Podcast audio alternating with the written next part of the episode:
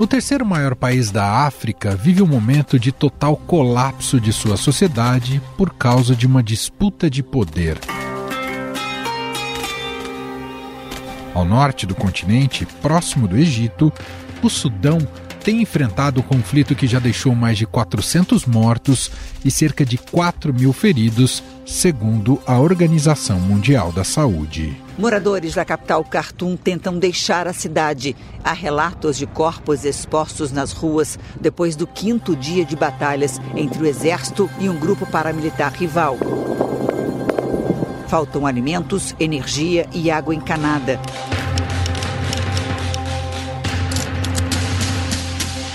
Desde o dia 15 de abril, o Sudão vive um cenário de caos quando forças lideradas por dois generais rivais travaram um violento combate pelo controle do país. Para entender um pouco do atual momento, precisamos voltar para 2019, quando esses militares se aliaram na derrubada do regime autocrata que vigorava no país. E o chefe da junta militar de transição do Sudão renunciou e nomeou um sucessor. O grupo está no poder desde a última quinta-feira, quando o presidente do país foi deposto.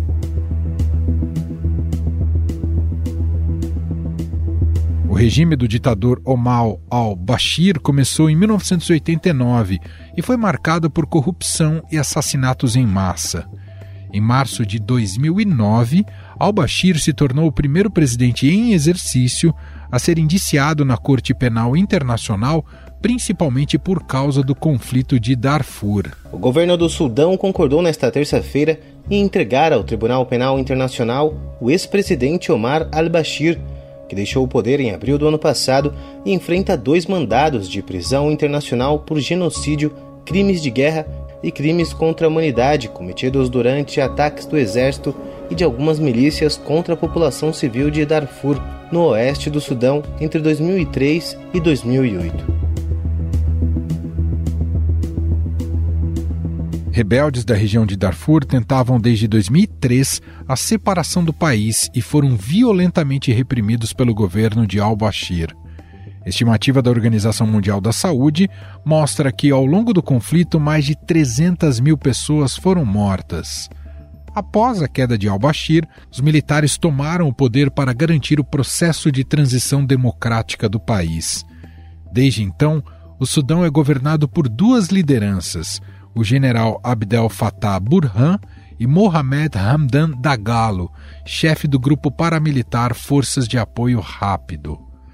Mas nos últimos meses, os dois militares entraram em conflito sobre os rumos do país.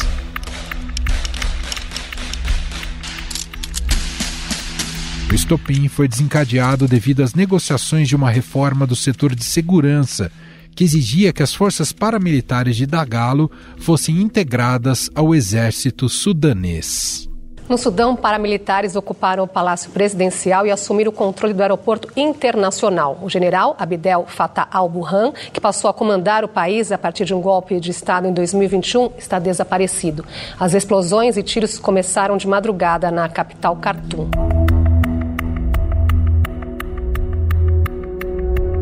Essa milícia, que hoje conta com mais de 100 mil homens e que tem Dagalo como líder, foi usada pelo ditador al-Bashir em vários conflitos pelo país, inclusive em Darfur, que falamos anteriormente.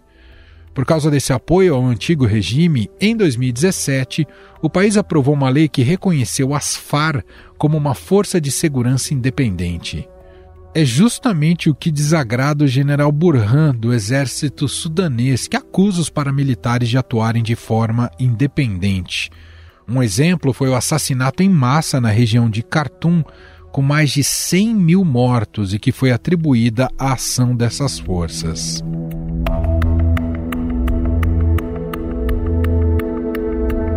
No entanto, especialistas apontam que há também um interesse político e econômico por trás do conflito. O Sudão possui várias reservas de ouro que interessam a vários países como China e a Rússia. Por causa do conflito, a França anunciou uma operação de evacuação rápida de cidadãos e de pessoal diplomático do Sudão. A Itália e a Turquia também começaram a evacuar os seus cidadãos em operações delicadas por terra, ar ou mar assim como Inglaterra e Estados Unidos. Países da comunidade internacional estão retirando civis e diplomatas do país. O presidente americano, Joe Biden, anunciou que todos os funcionários do governo americano e as famílias saíram de Khartoum, a capital sudanesa, no sábado, e que as atividades da embaixada dos Estados Unidos na cidade estão temporariamente suspensas. Violência também deslocou dezenas de milhares de pessoas para outros estados no Sudão ou para países vizinhos como Chad e Egito. Neste domingo, o Papa Francisco apelou ao diálogo face à situação grave do país. Invito a pregar affinché si depongano le armi Convido a rezar para que as armas sejam depostas e prevaleça o diálogo, que retornem juntos o caminho da paz e o da concórdia. Também neste domingo, o governo brasileiro evacuou cerca de 20 cidadãos que estavam no Sudão. Dias antes, um grupo de jogadores de futebol que joga no país havia reclamado da morosidade do Itamaraty. No momento, a gente está encontrando assim é, um pouco de dificuldade porque o aeroporto está fechado. A gente não sabe como eles podem fazer esse contato com o governo daqui. É uma briga entre eles, né? Mas só que a gente não tem nada a ver com essa briga, com essa guerra. Essa guerra não é nossa. E a gente está tá um pouco desesperado porque a gente está fazendo um apelo grande ao Itamaraty para que possa estar tá nos ouvindo, aí, tá nos ajudando e nos tirar daqui o quanto antes.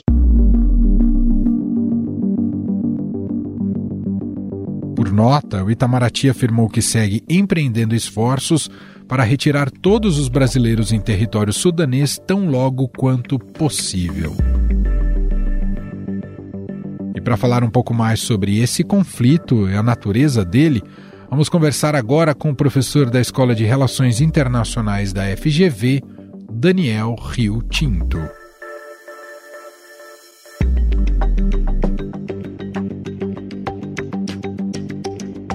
Bem, professor? Seja muito bem-vindo. Olá, Emanuel. Obrigado. É um prazer estar aqui. Professor, o atual conflito no Sudão pode ser classificado já como uma guerra civil? E qual é o tamanho e gravidade do impasse na sua avaliação? tem muitas maneiras, muitas medidas de dizer como se é ou não uma guerra civil. Né? Tem muitas métricas que a gente usa para isso.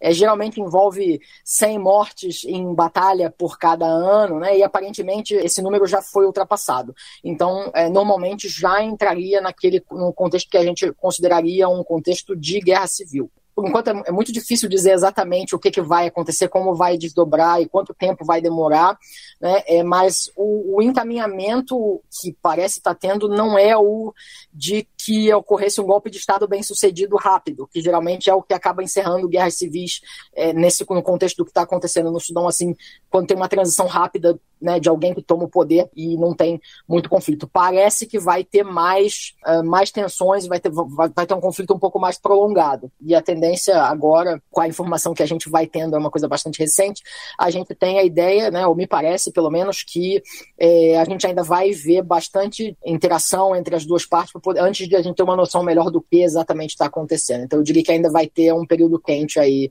no Sudão antes da gente ter uma noção melhor de como resolver esse conflito a natureza desse conflito atual, a gente pode dizer que essencialmente é, é, disputa pelo poder e disputa pelo controle do país, já que os dois generais não foram bem sucedidos na condução democrática de transição para poder civil no, no Sudão? Acho que sim, Manuel. É, é, quando a gente pensa no, no, caso do Sudão, né, a gente pensa uma, uma história conturbada, uma presidência de 30 anos do presidente antigo presidente Omar al-Bashir, acaba com uma revolução, um, um conjunto de protestos é, no Sudão já em 2019, o al-Bashir sai do poder, é, retirado, na, na, na, verdade, e a gente acaba tendo uma transição né, que é essencialmente liderado pelas forças militares. É uma história interessante que eu acho que vale a pena é, ressaltar, a questão de que o Bashir, durante o tempo em que teve né, na presidência, é, tinha muito medo de sofrer um golpe de Estado. E por ele ter muito medo de sofrer um golpe de Estado, ele dividiu o exército. Ele fez tudo o que ele pôde na posição, na posição dele presidencial para criar é, diferenças entre partes diferentes das Forças Armadas dentro do Sudão e criar centros de poder distintos dentro do Sudão. Uma das coisas que, que, que, isso resulta, que resultaram desse, desse processo foi a formação dessa RSF, né, o, o, o Rapid Support Forces, que é a parte do exército que é liderada uh, pelo, pelo Remed, desculpa, pelo Remed. Isso. É, exatamente. Uhum. E ele teve essa posição, ele foi uma pessoa de destaque, ela vinha, a, a formação da RSF vem lá de trás, é uma força de contra-insurgência muito, muito forte, é, o Remed é uma personalidade, e ele sempre foi um centro de poder muito grande dentro das Forças Armadas, inclusive com uma influência enorme, até como, em certa medida, guarda presidencial. Agora que a gente tem momento do governo transicional, o uh, Burhan, que é o, né, o, o, comandante do exército e agora né, o líder do governo transicional, trouxe, né, por preponderância do remédio, ele trouxe ele para ser número dois. Mas aparentemente eles nunca se entenderam muito bem, isso sempre foi uma relação muito problemática e que acabou é, degringolando numa disputa de poder, agora, de fato, com, com violência, principalmente porque um dos movimentos é, que o Exército fez foi a ideia de, de acabar com a RSF, integrar a RSF nos quadros do Exército normal, o que tiraria muito poder e prestígio do, do remédio. Né? É, isso gera uma, gera uma tensão, obviamente, até porque ganho de poder de um é visto como a perda de poder do outro. Professor, o quanto essa guerra pode acabar arrastando os países vizinhos para o conflito? Essa é uma pergunta, é, é, a pergunta, eu acho que é, que é uma das principais perguntas que está sendo vista agora e que, e que, a gente tem, tem pensado bastante. Existe sempre esse potencial, né? É, é muito frequente, essa é uma dinâmica muito frequente em, em guerras civis em geral, é, especialmente em, em, lugares que têm é, fronteiras porosas, tem muitas dinâmicas transnacionais. Isso, isso causa né, um, um, aumento na chance de que tenha, a gente costuma chamar isso de spillover, né, transbordamentos do conflito. existe essa possibilidade? Existe. O, o Sudão é um país relativamente, tem, tem uma infraestrutura relativamente boa, tem um controle de fronteira relativamente bom para o contexto, e eu acho que existe, um, existe uma chance não trivial de que isso tenha um impacto, principalmente no Chad, em alguns países da, do Sul, uh, mesmo afetando a questão de Darfur, mas eu acho que essa, essa ainda, é uma, é ainda uma daquelas perguntas que a gente não tem uma, não tem uma muito boa resposta. Agora, que é um risco, com certeza é um risco. Essa, essa é, uma, é uma dinâmica muito presente em guerra civil, não seria a primeira, nem a segunda, nem a terceira vez que isso acontece, e a chance da gente ver isso é possível e com certeza é uma fonte de preocupação. As nações ocidentais têm influência hoje no, no Sudão, professor? tem alguma influência, é, conseguiram inclusive né, é, negociar agora uma série de processos de evacuação. A gente também está vendo isso acontecer agora, é tudo muito recente, né? Acho que ainda foi hoje de manhã, se eu não me engano, que teve algumas evacuações de, de pessoal é, europeu que voltou para a Europa e os Estados Unidos também fizeram um movimento de evacuação grande hoje, foi hoje pela manhã, ou se não foi ontem. É possível por conta de alguma influência, mas tanto quanto eu consegui, assim, consigo perceber, eu acho que no momento até quem, quem exerce mais influência nessa relação com os atores no Sudão são países do Oriente Médio, os Emirados Árabes Unidos, uma série de países na região que têm mais influência é, no regime e, e, nas dinâmicas de poder, assim como o Egito e outros países da região, têm mais influência do que propriamente as nações ocidentais. Dito isso, é claro que países europeus, os Estados Unidos né, assim, a, a, os países no, na ONU têm uma influência, têm sempre uma influência grande quando se trata desse tipo de questão e fazem pressão para conseguir tentar moderar, obviamente, quando é do interesse parece que nesse caso é do né, me parece que seja do interesse das nações ocidentais tentar evitar esse conflito, envolve também problemas com a questão da água do Nilo, que é crítico para o Egito, enfim, uma série de uma série de questões importantes envolvidas.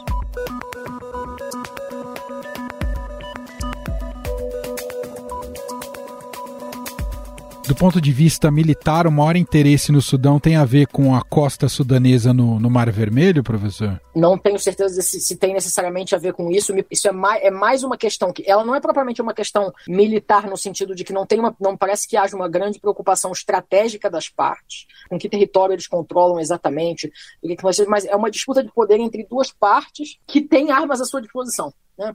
São dois grupos que têm uma série de, de armamento à sua disposição, que são capazes de mobilizar a violência, sentem nessa disputa de poder, que podem mobilizar essa violência para conseguir os seus, os seus objetivos. Então, eu acredito que é menos uma disputa sobre controlar um determinado território, controlar um determinado recurso, ter acesso ao mar, é menos isso e é mais uma disputa de poder. É óbvio que essa disputa de poder acaba é, fazendo, ela acaba influenciando o controle de certos lugares físicos. Então, por exemplo, controlar um porto, obviamente, é útil, controlar um ponto logístico, obviamente, é útil, uma fonte de água, ou o centro do governo em Khartoum, cidades importantes, essas coisas são, obviamente, importantes, né? mas não é o foco. Né? O foco do, do, da questão não, não me parece que seja necessariamente esse. A gente falou aqui das nações ocidentais, o senhor vê potencial para intervenção de alguma da, dessas potências na região? Eu ficaria muito surpreso, Emanuel. Ficaria, ficaria muito surpreso se isso acontecesse. Eu acho que não tem, é, no momento, não tem clima, não, não tem clima político para uma intervenção desse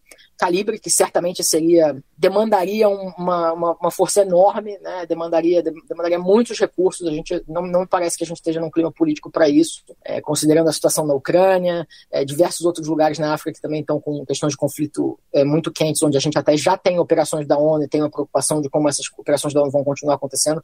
Acredito que não, não, não, tem, não há muito apetite para isso. É, entretanto, o desenrolar das coisas pode acabar demandando isso. Então, eu também não, não diria que é impossível, mas acho, acho pouco provável, especialmente do jeito que as coisas estão se delineando agora. Eu acho que uma intervenção de fato no Sudão é muito pouco provável. O que pode ser mais provável nesse sentido é uma, são iniciativas negociais patrocinadas e, e né, empurradas por países é, tanto do Ocidente quanto, quanto de outras regiões.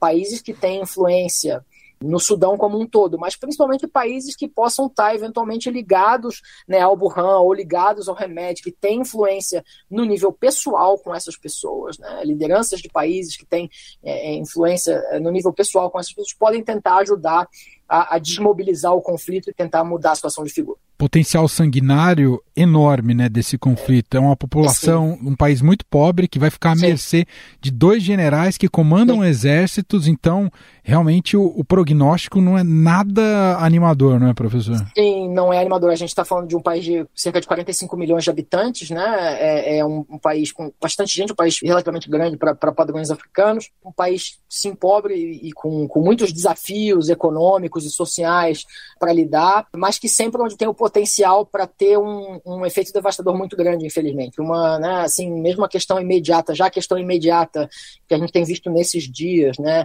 é, nesses primeiros dias, é falta de suprimento de água, de eletricidade, é, falta de, de, de, abastecimento de alimentação, isso causa um dano é, muito grande para a população, a, a, temperatura é muito elevada né, na região, sem eletricidade significa que não pode ter ar-condicionado, não tem ventilador, não tem geladeira, né, não tem nenhuma, nenhuma dessas coisas que é, tornam né, o calor ainda mais insuportável.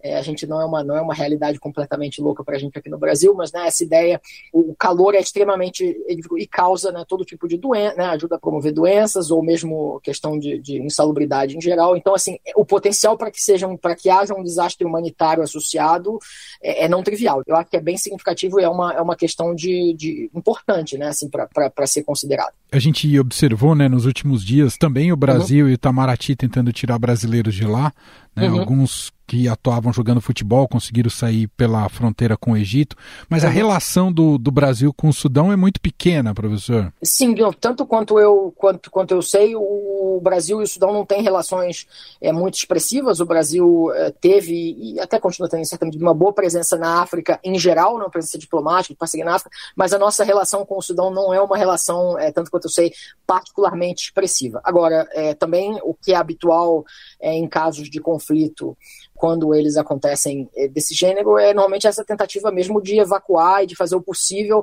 para tirar as pessoas. Países que têm mais capacidades, obviamente, fazem isso com mais rapidez ou mais eficácia. Países que têm menos capacidade, geralmente, ou menos presença no país, às vezes têm mais dificuldade de fazer isso, às vezes usam outros tipos de redes de países terceiros que, com quem tem proximidade, pedem para ajudar a evacuar os seus cidadãos. Esse procedimento é normal, é o que acontece na maioria dos casos quando tem situações de conflito, né? Os países vão ali dentro das suas capacidades fazer o possível para tirar aqueles cidadãos que querem sair. Foi assim no caso da Ucrânia, foi assim no caso da Etiópia, foi assim no caso do Sudão, está é, sendo assim no caso do Sudão e, e essa, esse é o procedimento comum que o país enfrenta. Bom, esse é o professor Daniel Rio Tinto, professor da Escola de Relações Internacionais da FGV, gentilmente aqui conversando com a gente para a gente entender um pouco mais do conflito no Sudão. Professor, muito obrigado pela entrevista e até uma próxima oportunidade. Obrigado, Manuel. Foi um prazer falar com você.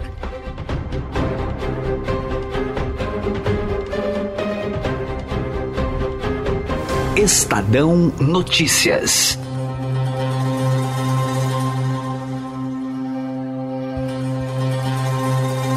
Este foi o Estadão Notícias de hoje, terça-feira, 25 de abril de 2023. A apresentação foi minha, Emanuel Bonfim. Na produção, edição e roteiro, Gustavo Lopes, Jefferson Perleberg e Gabriela Forte. A montagem é de Moacir Biasi. E o nosso e-mail podcast@estadão.com. Um abraço para você e até mais.